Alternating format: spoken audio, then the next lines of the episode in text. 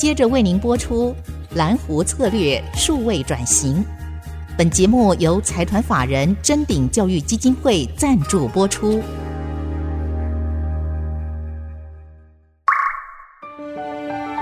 蓝湖策略数位转型，让主持人简真富与您提升决策品质与产业升级，掌握先机。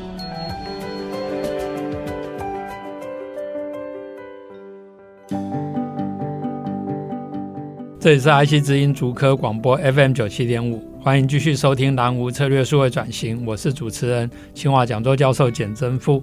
今天非常开心能够继续请到数位部产业署吕振华署长来跟我们分享。署长，您其实过去这二十几年在经济部等部会服务，然后也荣获像李国鼎管理奖章、孙运璇学术基金会杰出公务人员的殊荣。那数发部其实强调的是设发、产发、图发哈三发的方式。说到图发，其实您以前在这个工业局局长任内就。因应这个疫情的突发状况，其实很快的就领导大家组成这个口罩国家队，而且在在台湾已经几乎都没有口罩生产的产线下，很快的来达成这个任务。可不可以分享一下，你怎么样去借力使力，或者怎么去整合来完成这样的一个任务？好的，各位听众，大家好，我是这个产业署的署长，我叫吕振华哈。那过去当然长期是在呃经济部服务，那现在转到这个产业署来推数位哈。我想能够借这个机会也跟大家分享，其实整个数位部在面对设发、产发跟图发来讲，其实最重要背后还是要有一个很好的产业。产业发展的好，其实才有余裕可以去推动更多的社会发展。是，那也才能够因应突发的状况。是，那突发的状况对数位部来讲，它可能因应的是治安的这个供给会不会多？是，是。但是我在工业局的时候，面对的这个突发的事件也非常多。那刚刚政府特别提到的是，这个面对疫情突然来的时候，是。那呃，怎么样能够把这个口罩能够在很短的时间能够做出来，我想这个其实是各个部门群策群力来帮忙。嗯。那其实背后还是产业的一个努力，才能够有把过去所说的人机料法，哈，你要有机器设备，你要有原物料，是，然后你要有一些制度，还要当然人的协助也很重要。是是。所以那时候其实连呃包口罩找不到人，我们甚至还国防部。国军进去口罩厂帮忙做这个口罩的包装，那全民又愿意说：“哎，我们把口罩戴起来。”所以呢，在疫苗还没开始那个普及的时候呢，其实我们透过口罩挡了第一阵。是啊啊，其实我们做口罩。之外呢，你有产品，其实还要透过邮局的配送，嗯、透过药局的发送，所以呢，唐部长就常常打趣说：“哎、欸，那时候他是这个政委在做电子商务，帮我们做配送，是。啊、哦，那其实这个其实就是全民。”协力哈，所以借力使力是非常重要，大家一起共同合作，不是一件事情一个单位就可以完成，是它需要大家一起来共同合作。那同样的，以后在数位部的一个推动的时候，也是需要借力使力。嗯，什么叫借力使力呢？因为唐部长说，在数位部他不做监理。所以监理的部分还是要回到，譬如说 NCC 或者是交通部，哈、嗯，甚至不做监理的工业局，可是它有主管产业、主管纺织啊、食品啊、构建啊等等。这个主管产业一个范畴，他努力去做推动，让它能够发展的更好。可是加了数位之后，其实是可以让新的科技在这个新的模式里头，让它产业发展的更好。甚至观光其实也可以加很多数位。我们最近有一个物理系的学姐在中研院，她就来问我说：“哎，中研院的这些统计的数据，哈，统计的能力非常好，是那有没有哎在你们？”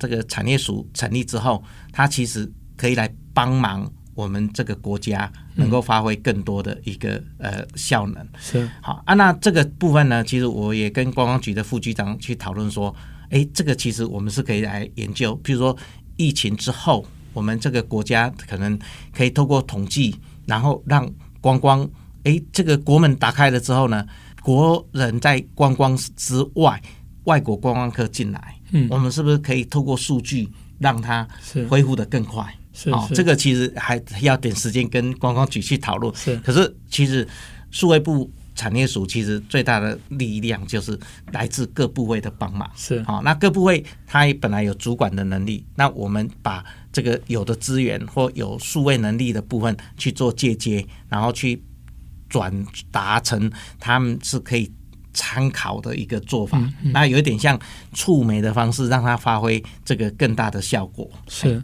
我想触媒的角色也是您中间扮演的一环，特别是您刚刚提到借力使力。那您刚刚提到的这个观光，我也要借这个机会跟署长报告一下。我们这个节目也有采访，比如说 KKday 的营销长哈，哦、是是是，他们也是利用很多大数据 AI 来分析或是组合他们的提供给客户的不同的产品哦，所以也可以建议这个。产业署啊，或者是中研院的同仁啊，可以订阅我们这个蓝湖策略数位转型，保证接收到最新的资讯。那你另外也提到，就是说整个不管从呃工业局的角度，或是产业署的角度，其实面向的是台湾的百工百业。您刚刚也提到，这整个应付突发就是要有产业为基础，然后大家互相来整合。那这种整合的过程，怎么样借着这种数位化，让台湾的这个产业能够继续不同的蓝湖都能够发展的很好，变成一个千湖之蓝，或整个产业生态因为数位化更蓬勃。这个就确实，这个曾富老师哈在《蓝湖策略》那本书所提的这几个做法哈，嗯，那我们其实可以来努力的去推不同的策略群组啊，哈，是，所以不同策略群组就是说，其实它如果数位化已经。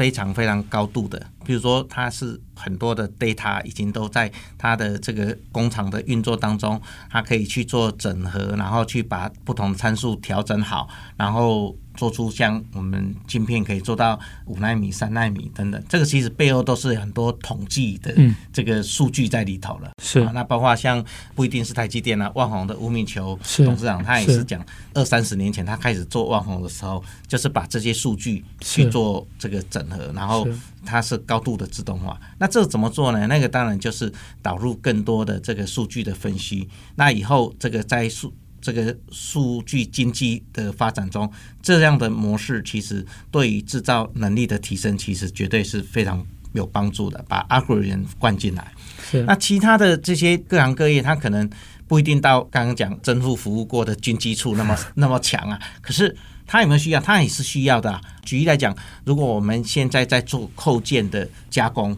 那构件的加工，那可能就会有工序的一个 domain knowledge，专业的部分当然还是要回到这个螺丝螺帽怎么去攻牙、搓牙等等。是。可是如果我们把五 G 的专网可能导入到那工厂里头，那可以透过数据的收集之后，那其实可以让它在加工的工序上面知道，哎，这个机器可以提早预测什么时候是那个需要做检修，什么时候去做维修。是。那其实。连这样比较传统型的扣件的产业，我们也可以导入更多的一个数位化的工具。上一集有提到说，哎，纺织它可能需要的是这个染色的部分。那其实国内像刘雅科技，它其实也帮很多的这个厂商去做这样的一个智慧机械、智慧制造的导入。董事长也跟我提过说，哎，其实这样的导入对这个产业的提升其实非常有帮助。是，那甚至还可以鼓励类似像 Frontier 这样的新创的公司，是，它可以把这个不同的布块、不同布的这个布种，然后其实通过资料库的方式，那当你需要不同的纺织所需要的这些啊布种的时候，它可以甚至可以以图找图去做 AI 的一个分析。是，所以其实各行各业它所需要的程度不同。我们也其实透过委办的计划，我们有刚刚讲这个续生计划，其实是从各单位移拨进来。嗯，那我们其实可都透过诊断跟咨询，然后对他所需要的部分提供客制化的服务。那这样的一个推动呢，其实，在产业署，我们也目前正在紧锣密鼓的去做推动当中。而且，您刚刚提到这种叙事整合的过程里面，有一些是在协助自己或者是其他周边产业发展，它有可能创造出新的 business model。是。那您在推动这个过程里面，您怎么样去结合产跟学的资源？因为我们知道，过去不管是经济部、科技部，其实都有面对。产业的部分也有面对学界的部分，可能比重不一定一样哈。那跟部会那以这个数位产业署来讲的话，您刚好是介在中间，而且有很多新的创新也需要借助学界或法人单位的这个协助，所以未来在政策的推动上，怎么去跟产业合作，或是去 leverage 部分学界的能量？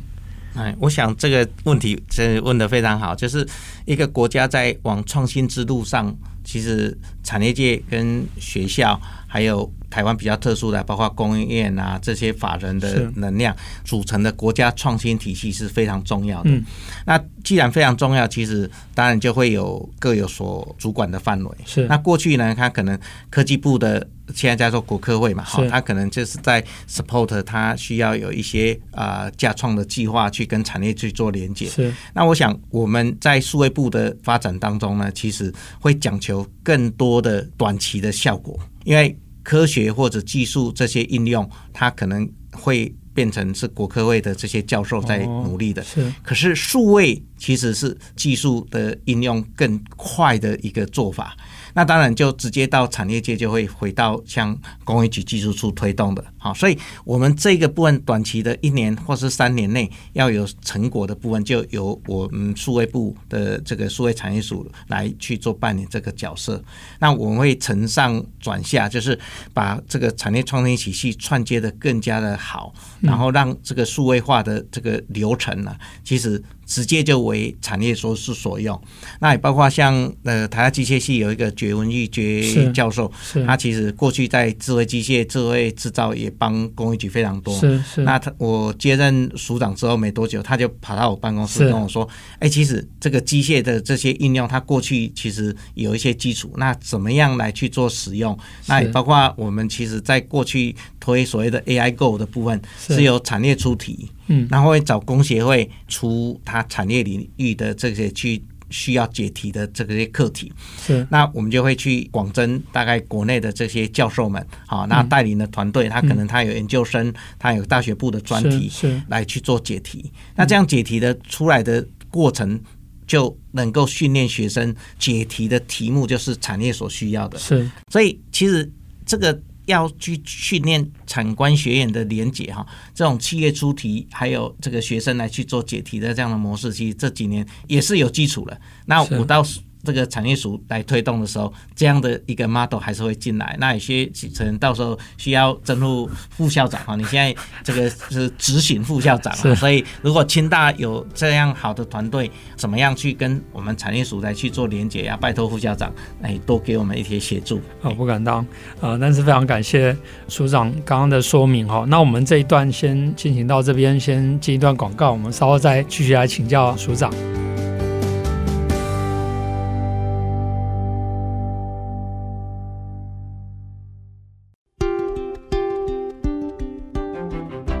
这里是蓝湖策略数位转型，我是节目主持人清华讲座教授简真富。我们下半段节目开始之前，也跟署长还有大家说明一下，本节目已经在 IC 之音官网可以随选随听，并且在 Podcast 上面。